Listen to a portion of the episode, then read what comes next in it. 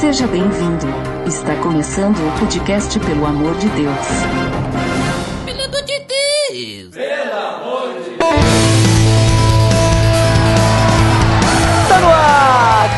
Podcast, pelo amor de Deus, eu sou Ed Drummer e hoje temos mais um episódio extra desse crossover que estamos fazendo da série Love, Death and Robots. E pra me ajudar aqui, antes que eu fale um pouquinho mais sobre o que é isso aí, pra quem ainda tá perdido, pra nos ajudar nessa conversa, Eglan Tostes, lá das Ovelhas Elétricas. Grande Ed, é um prazer inenarrável, inexprimível, indescritível, indizível, inefável, um prazer grandioso estar aqui contigo, porque este podcast, pelo amor de Deus, é bom demais. Então, prazer estar aqui. Não pude deixar de fazer um elogio, né? Essa entrada aí, elogiável com palavras estrogonoficamente sensíveis. Mas também aqui conosco, aí agora lá do OspiaCast, temos a Juliana. E aí, pessoal, tudo bem com vocês? Tô feliz de estar de volta. Obrigado, Ed, pelo convite. Isso aí, muito bom. E também agora dos Pupilas em Brasas, Nito Xavier. Olha, mãe, eu de novo aqui no. Pelo amor de Deus. Muito bom, pessoas aqui, né? Pessoas que merecem o respeito tecnológico aqui no Pelo Amor de Deus. E então, só pra lembrar, nós estamos aqui nessa série, nesse crossover de Love, Death Robots, em que nós estamos aí em cada podcast, no Pelo Amor de Deus, no Ovelhas Elétricas, nos OspiaCast, no Pupilas em Brasas, né? Cada um faz um episódio aí de Love, Death Robots e a gente vai conversando aí sobre esses assuntos. Então esse episódio será sobre Zima Blue, ou também Azul Zima.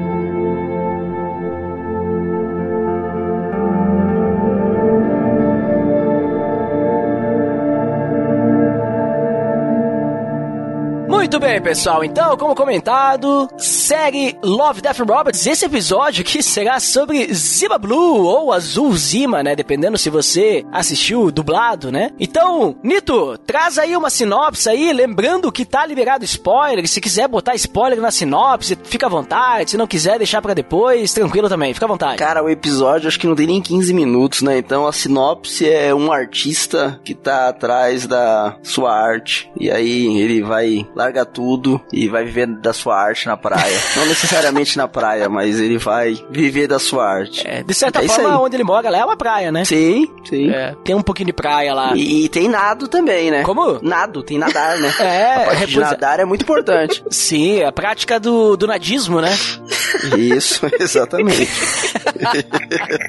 Mas legal. Mas então, assim, a gente sabe que fala desse artista, mas assim, vamos já entrando aí e tal. Sobre o que se trata esse episódio, assim, do que que fala? Temos um artista lá, mas ele tá à procura do quê? O que que é esse artista? Qual que são as suas peculiaridades, né? Porque todo artista ele é meio peculiar, né? Ele tem seus negócios estranhos e parece que esse aí também tem, né? É, cara, eu acho que é bem essa cara mesmo, né, da arte, assim, do, do artista que tá buscando a sua obra-prima, né, algo que, sei lá, que coloque tudo dele, sabe, assim, tipo, ah, essa arte representa aquilo que eu penso, aquilo que eu quero, e aí ele é metódico, né, então é um artista que quer cada vez algo mais, ou algo melhor, ou que represente melhor. Uhum. E, Erlan, quando a gente olha, assim, por cima, assim, desse episódio, a gente assiste, né? Sem ter uma cosmovisão aqui, mas a gente consegue ter alguma mensagem que ele nos passa? O que que tu percebe, assim, numa primeira visão? É, a, na primeira visão é a questão do existencialismo, né? A questão do propósito, a questão do o que que eu tô fazendo aqui neste mundo, o que que me dá prazer, o que que me dá significado, qual é o conjunto de coisas que tem uma representação lógica e que explica quem eu sou e qual que é o telos, né? Qual que é o propósito que eu tenho aqui neste mundo, tal. O Zima, ele entende que que é na sua própria origem que está o seu destino, né? Então, para nós já tem uma, um, eu não vou, não vou já é, aprofundar, né? Mas para nós já dá uma uma tônica do que que de como nós encontramos nosso futuro, né? É resgatando o nosso passado, né? Identificando a nossa identidade. Uhum. E Ju, tu percebe alguma coisa de diferente do que o Erlan falou, assim, quando tu olha pro Zima Blue ou alguma característica adicional perante esse episódio? Eu acho que é mais um complemento do que com em relação ao que o Erlan falou, que eu percebo uma como se uma fome, né? Parece que ele que o ele enquanto artista busca cada vez mais superar na próxima obra que ele produz, superar a anterior e superar a si mesmo, a sua os seus conhecimentos, as suas capacidades, né? A gente vê que ele vai indo cada vez mais longe em busca dessa desse preenchimento, né? De suprir essa coisa que parece que falta nele. É como se fosse uma obsessão, né, dele. É, exatamente. Uhum. Mas pra ti, Nito, tu acha que quando ele tá sempre buscando, assim, o melhor, o melhor, o melhor, ele tá buscando isso, assim, algo para si mesmo ou para ele mostrar pro mundo a questão da sua arte? Ele precisa se superar na sua arte. Como é que tu entende isso? Eu acho que ele é essa questão mais existencialista mesmo que o Fernando citou, né? Que é aquela questão dele, né? Ele precisa se completar, se sentir completo e tal. E ele vai atrás disso. Uhum. Eu não acho que é, no, no, caso do episódio, é algo de marketing, assim, de que, ah, eu preciso mostrar para as pessoas que eu sou muito bom artista, não. Acho que ele tá tentando se realizar mesmo. Uhum. É interessante que esse episódio do Zima Blue, esse, na verdade, e tem um outro episódio que, inclusive, nós já falamos sobre ele, que é o Beyond the Killer Rift, né? Que foi o outro episódio do PDD que a gente comentou, né? Que é, é baseado naquele conto do Alastair Reynolds, né? Não sei se vocês chegaram a ver sobre isso. Que é Sim. é um. É Zima Blue e outras histórias, né? Mais ou menos assim, traduzindo, né? E o objetivo desses contos, né? É ver uma. ter uma ideia futurista, né? Uma visão assim otimista sobre o futuro da humanidade, né? Mas onde a, pode acontecer guerras, podem ainda acontecer catástrofes, né? Alguns erros, né? Mas mesmo assim, no meio de toda, de toda essa essas complicações, ainda nós vamos ter algo humano sobrevivendo, né? Que seria aquilo que nos faz humanos, né? Então a gente acaba olhando o Zima Blue aí, a gente começa assistindo ele como um humano, né? Um artista e tal. E no passar do episódio, a gente acaba percebendo que ele não é humano, né? A gente pensa, ah, é um humano que foi se transformando em robô. Mas na verdade foi um robô que acabou adquirindo, né, características humanas, né? E, ele percebe, daí ele vai atrás desse esse existencialismo, né? A procura de um propósito de vida né? Daquilo que pelo qual ele foi criado e tudo mais, né? Eu acho que esse é um dos episódios mais profundos, cara, nesse uhum. aspecto da, da série toda, assim. Porque ele não tem momento de ação, não tem nada disso. Ele é só a narração e a imagem e pouquíssimos diálogos, né? Sim.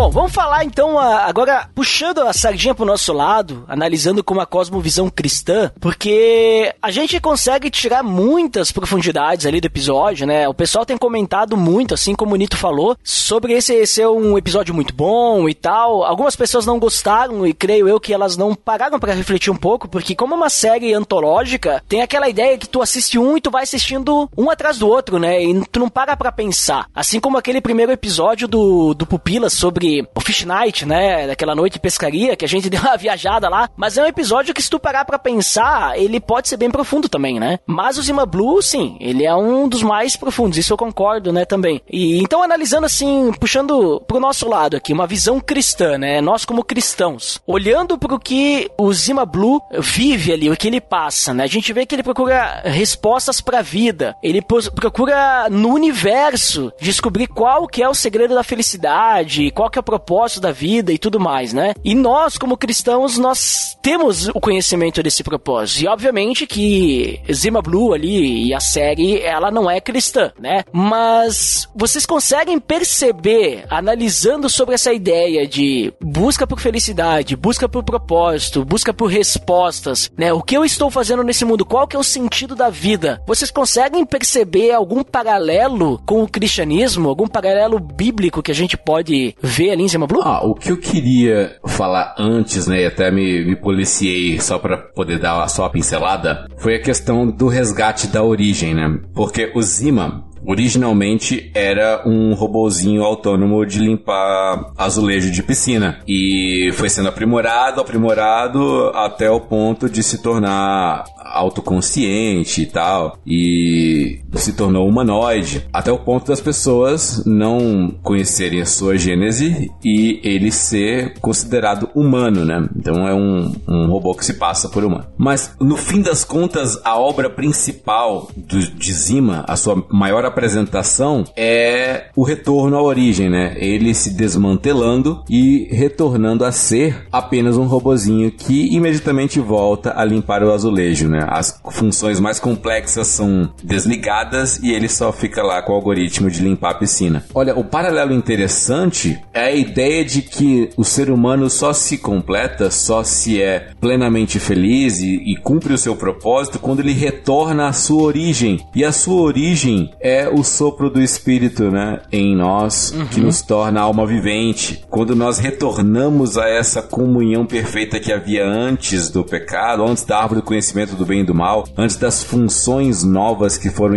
implantadas em nós, e no momento em que passamos a legislar, a definir o que é bom, o que é mal e termos uma autoconsciência à parte de Deus, a ideia é que o propósito humano só se completa quando nós retornamos a essa essência inicial inicial, que era ser um com o Criador ou cumprir o propósito que o Criador tinha para nós, tal como a criadora do Zima Blue tinha para com ele. Acho que esse é um ponto de partida interessante para a gente começar aqui. E outro ponto que eu acho também interessante nessa, nesse sentido é que nessa busca, né, por você se completar, você pode fazer coisas maravilhosas e grandiosas, né? Que é o caso dele. Mas o vazio ainda continua lá, né? Uhum. Porque o cara era um artista renomado que transformou a visão das pessoas e tal, e fez um monte de coisas grandes e ele continuava em busca, né, de algo que o completasse. E vocês percebem também que, no caso, se a gente olha para o Zima Blue, a gente vê que ele vai criando as obras, né, e a representação da sua origem é a cor Zima, né, o azul Zima, né, o Zima Blue, no caso. E aquela cor, ela vai aparecendo na obra, vai aparecendo, aumentando, aumentando, até que ela toma por completo a sua obra a ponto de ele estar tá pintando asteroides, planetas inteiros naquela cor, né? Pra demonstrar a sua obra. Eu, eu interpreto isso como se, assim, a origem dele estava sempre sendo martelada. Ele estava buscando o seu propósito, ele ainda não sabia qual era, mas ali na frente dele estava o propósito, né? Até que ele percebe, ah, isso aqui é a cor do azulejo, significa que eu só vejo isso, é o que eu preciso fazer, né? Ju, tu percebe isso também na vida do homem, né? O homem, o Erlan falou ali que o propósito em aquele início do sopro da vida, nós fomos criados para adorar a Deus, para glorificar a Deus e fazer isso apenas, né? Esse é o único propósito do homem. E então ele peca, ele cai e, e ele é expulso da presença de Deus. E então agora com o pecado ele não pode mais se relacionar com Deus e ele vai ter agora então uma busca pela felicidade, por algum propósito, porque ele vive uma vida sem propósito. Mas tu percebe talvez que a revelação de Deus, ela vai sendo martelada na vida desse homem para que ele possa perceber que existe algo a mais, para que ele perceba que existe um Deus e e existe redenção para ele? Tu percebe essa analogia também? Sim, com certeza. Tanto eu acredito que isso, isso aconteça tanto externamente, né, quanto internamente. O homem vê características e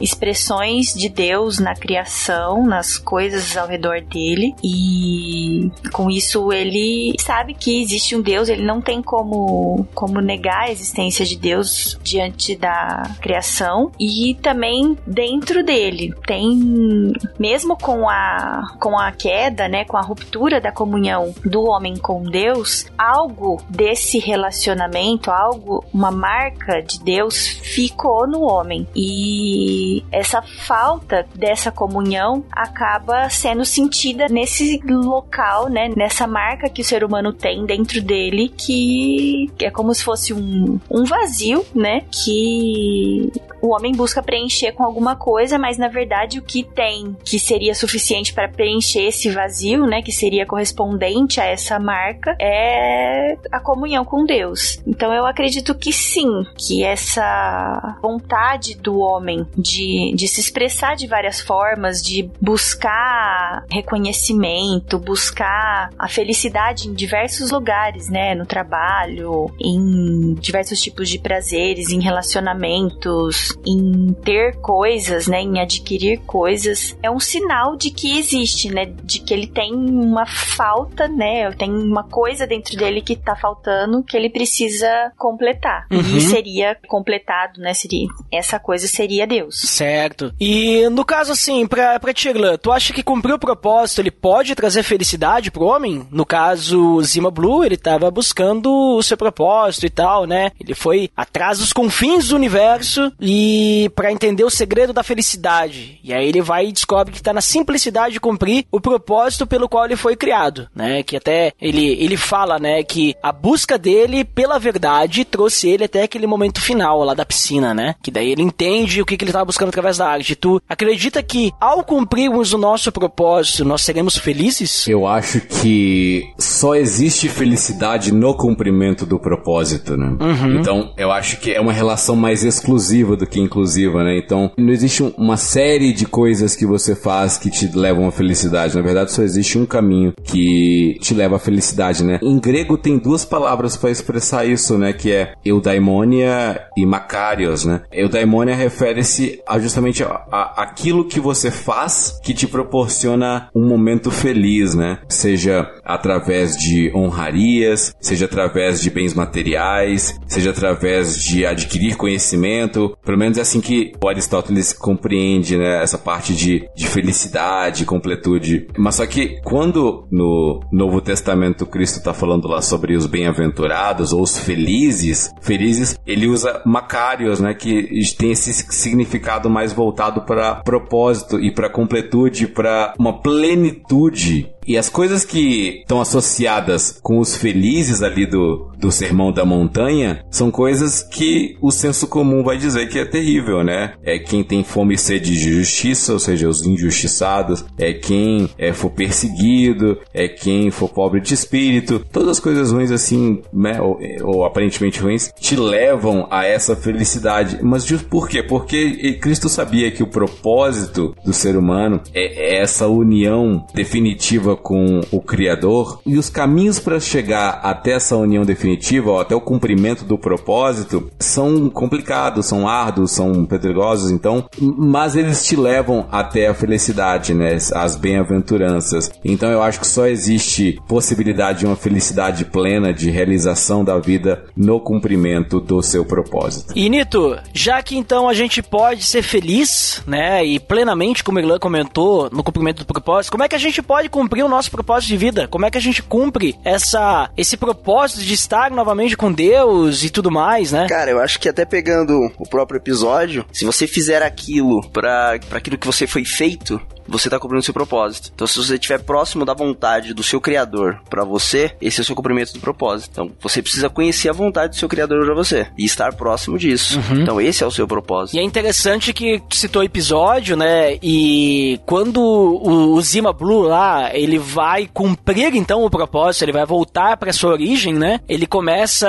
até vocês comentaram anteriormente, que ele vai se desmantelando, né? Ele vai se desfazendo de todas as suas modificações que fizeram ele estar daquela forma. E aí, poeticamente, assim, é, é bonito e tudo mais. O fato dele mergulhar, ele foi de cabeça nessa ideia, né? Tem a ideia do mergulho também, né? Se a gente for analisando por cima, assim. E, e eu acho interessante que se a gente compara conosco, a gente pode fazer também essa comparação. Pra gente poder chegar até Deus, né? Nós precisamos, obviamente, que através de Cristo, né? Nós vamos chegar até lá. Mas no momento que a gente passa por Cristo, nós precisamos nascer de novo, né? Nós precisamos deixar aquela roupagem deixando o velho homem para trás, nós temos que se desfazer dessa roupa, essa roupa pecaminosa, essa roupa com mácula, né? E, e a gente precisa então colocar a nova roupa onde vai nascer um novo homem por causa de Cristo, né? E, e aí essa nova roupa, ela é pura, ela é perfeita, é aquela roupa original, né? Vamos dizer assim, aquela da, das origens, né? E também nessa ideia de que a gente tem que entrar de cabeça nisso, né? Não pode ficar com um pé de um lado, o pé do outro, não pode só botar o pezinho na água, né? Não pode ficar em cima do muro. Não, nós temos que mergulhar, né? Até agora viajando bastante, né? Aquela ideia do batismo, né? Que a gente vai ser mergulhado no Pai, no Filho no Espírito Santo, né? A gente vai ter essa ideia de mergulho, mas, mas principalmente essa questão da nova roupagem. Não sei se vocês percebem isso também, se vocês conseguem fazer essa comparação que eu fiz ou eu tô viajando demais. E tem outro aspecto também da arte nesse momento, é que a arte não necessariamente quem observa entende, entendeu? Então, o que tá acontecendo ali na piscina, até mesmo para quem tá assistindo o episódio pela primeira vez, olha e fica assim, tá, mas o que que é isso, né? O que que tá acontecendo aqui? Que é muitas vezes o que acontece com a gente em uhum. galerias de arte. Você olha, você que tá fora, você não faz parte do processo, você pode não, não compreender. Então, as pessoas muitas vezes que tá em volta ali, né, na questão do Zima, que tá se dissolvendo dentro de uma piscina, nesse mergulho aí que você disse, pode só estranho, né? Falar assim, nossa, mas o que que tá acontecendo ali, né? Mas você precisa fazer parte do processo. Inclusive escandaliza, né? Exato. Escandaliza. Se a gente pensar também na parte do cristianismo, muitas vezes escandaliza, né? O fato de alguém se entregar totalmente a Deus, né? Uhum. A, gente, a gente lê que até Paulo fala que é, o evangelho é loucura, né? Para os homens, né? É, sim, com certeza. Sim. E deixar tudo, né? Porque o Zima chegou em um, um ponto da vida dele que ele era super conhecido, ele era um showman, né? Um performer, sei lá. E de repente, em nome do propósito que ele estava buscando, até aquela frase que ele fala, né? Que aquele azulejo era tudo o que ele conhecia e era tudo o que ele precisava conhecer, né? Ele foi tão longe, ele foi lá no fim do universo e no final, né, das contas, quando ele se percebe, quando ele se ele realmente encontra a verdade sobre ele, a única coisa que ele precisava conhecer era aquele azulejo. E às vezes isso acontece com a gente, né? Porque a gente vai atrás de tanta coisa, de conseguir tanta coisa, e a única coisa que a gente precisa é conhecer a Deus. E tá mais perto, mais simples do que, do que a gente imagina, né? Tá, na, tá ali debaixo do nosso nariz e às vezes a gente tem que atravessar o mundo para encontrar uma coisa que tá tão perto. Uhum. Então, eu queria trazer um ponto. Eu não sei se vocês já assistiram Cidadão Kane, uhum. do Orson Welles. Uhum. Eu só sei que quando eu terminei de ver o Zima Blue, eu pensei bastante num paralelo e, e assim, é, me lembrou bastante a questão, né, do, do Cidadão Kane. Se você, você ouvinte que não, ouvi, não assistiu esse filme, acho que é da década de 40, então eu vou, vou contar aqui algumas paradas, então, se você... ah, mas eu acho que spoiler tem um, um, limite, né? 70 anos eu acho, acho que é um pouquinho tá demais. É, eu, eu só desconfio, né?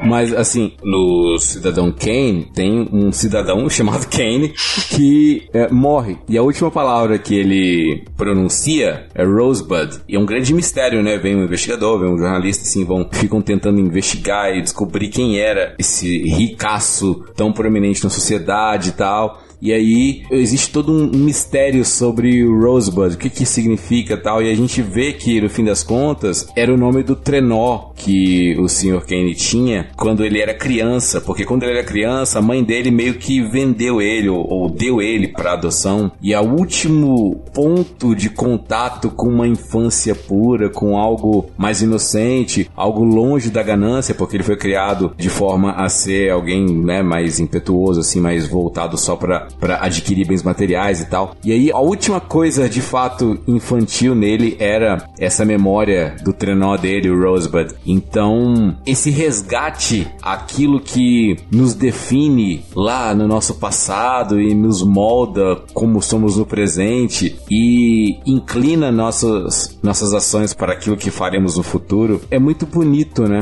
Eu acho que o Zima Blue, esse episódio do Love Death Robots, meio que sintetiza essa beleza sutileza que ninguém consegue ver, porque o Zima, ele é um artista e na arte dele a gente consegue ver a história da arte, né? Ele começa pintando pessoas, fisionomias, depois ele parte para cenários da natureza, tal, depois ele vai para uma coisa mais abstrata e conceitual, né, que colocando lá uma um quadradinho azul, depois ele extrapola isso, vai pro pós-moderno, né? Vai vai pintar asteroide, que inclusive eu acho que é justamente aquele planeta da, do The Aquila Rift. Então, uhum. esse resgate de que não importa a trajetória, importa o início, né? E toda partida também é uma chegada, né? E a partida dele de, de fato definiu quem ele era. E assim, o meu ponto é a felicidade plena, seja lá no Cidadão Kane com o Rosebud, com a frustração de não ter vivido aquilo, ou com a satisfação do Zima de ter voltado a ser quem ele era. Cabe a nós também essa reflexão, né? De encontrarmos quem nós somos e às vezes desmontar, desmantelar aquilo que não faz parte de nós originalmente. Até que no final ele fala, né, quando ele uh, se transforma, que ele vai narrando, né, o que, que ia acontecer na, na piscina, e ele diz lá que ele ia se deixar tudo para trás e tal, só para deixar apenas o necessário para apreciar o que há ao redor dele, e ele diz assim: para extrair o simples prazer de realizar uma tarefa bem feita, minha busca pela verdade acabou, estou voltando para casa, né? Então essa ideia ali que tu acabou de comentar, né, Glenn? Ele tava voltando para casa, né? Essa simplicidade e tal, aquilo que realmente para ele faz fazia sentido, que valia a pena realmente o seu propósito, né? Isso.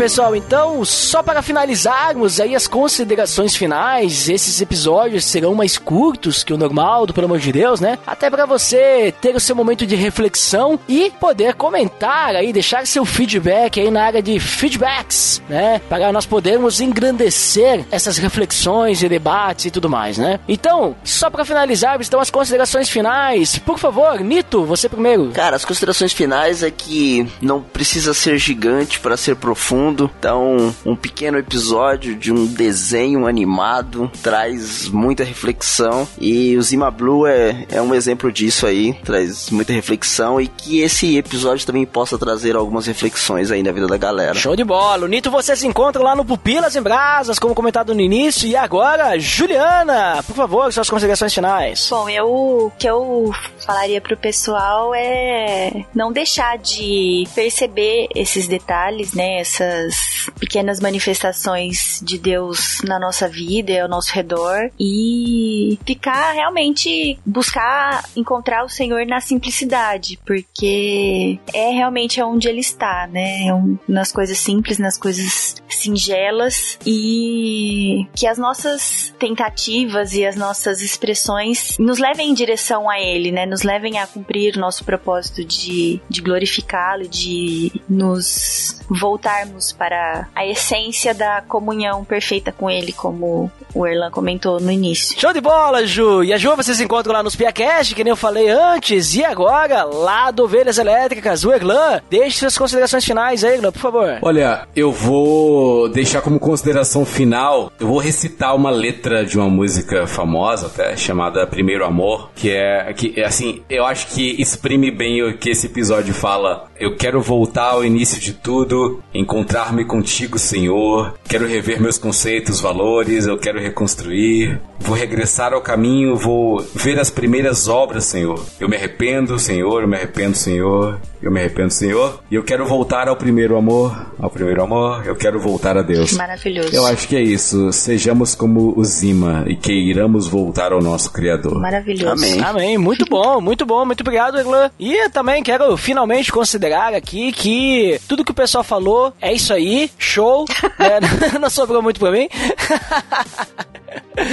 É, não, mas é isso aí. Eu acho que é um bom episódio pra gente refletir. E assim como o Erlan, quando ele assistiu a primeira vez, ele lembrou do Cidadão Kane, a primeira coisa que eu pensei foi, cara, vazio do homem, plano da salvação, propósito do homem, e é isso aí, né? E é engraçado que quem chegou a essa conclusão foi um robô, né? Não foi um humano, né? Tipo, a representação ali é um robô, né? Então o próprio robô percebeu qual que é o sentido da vida, né? Então eu acho que isso leva nós a refletirmos bastante, né? Sobre realmente entendermos que Deus é importante para nós. Então tá, pessoal. Por hoje é só. Chegamos ao fim de mais um episódio aí da série dos crossovers sobre Love, Death Robots. E semana que vem, então, vocês vão nos encontrar novamente lá no Pupilas em Brasas. Próximo episódio é lá. Então vejo vocês lá, ou melhor, né? Nos escutem lá.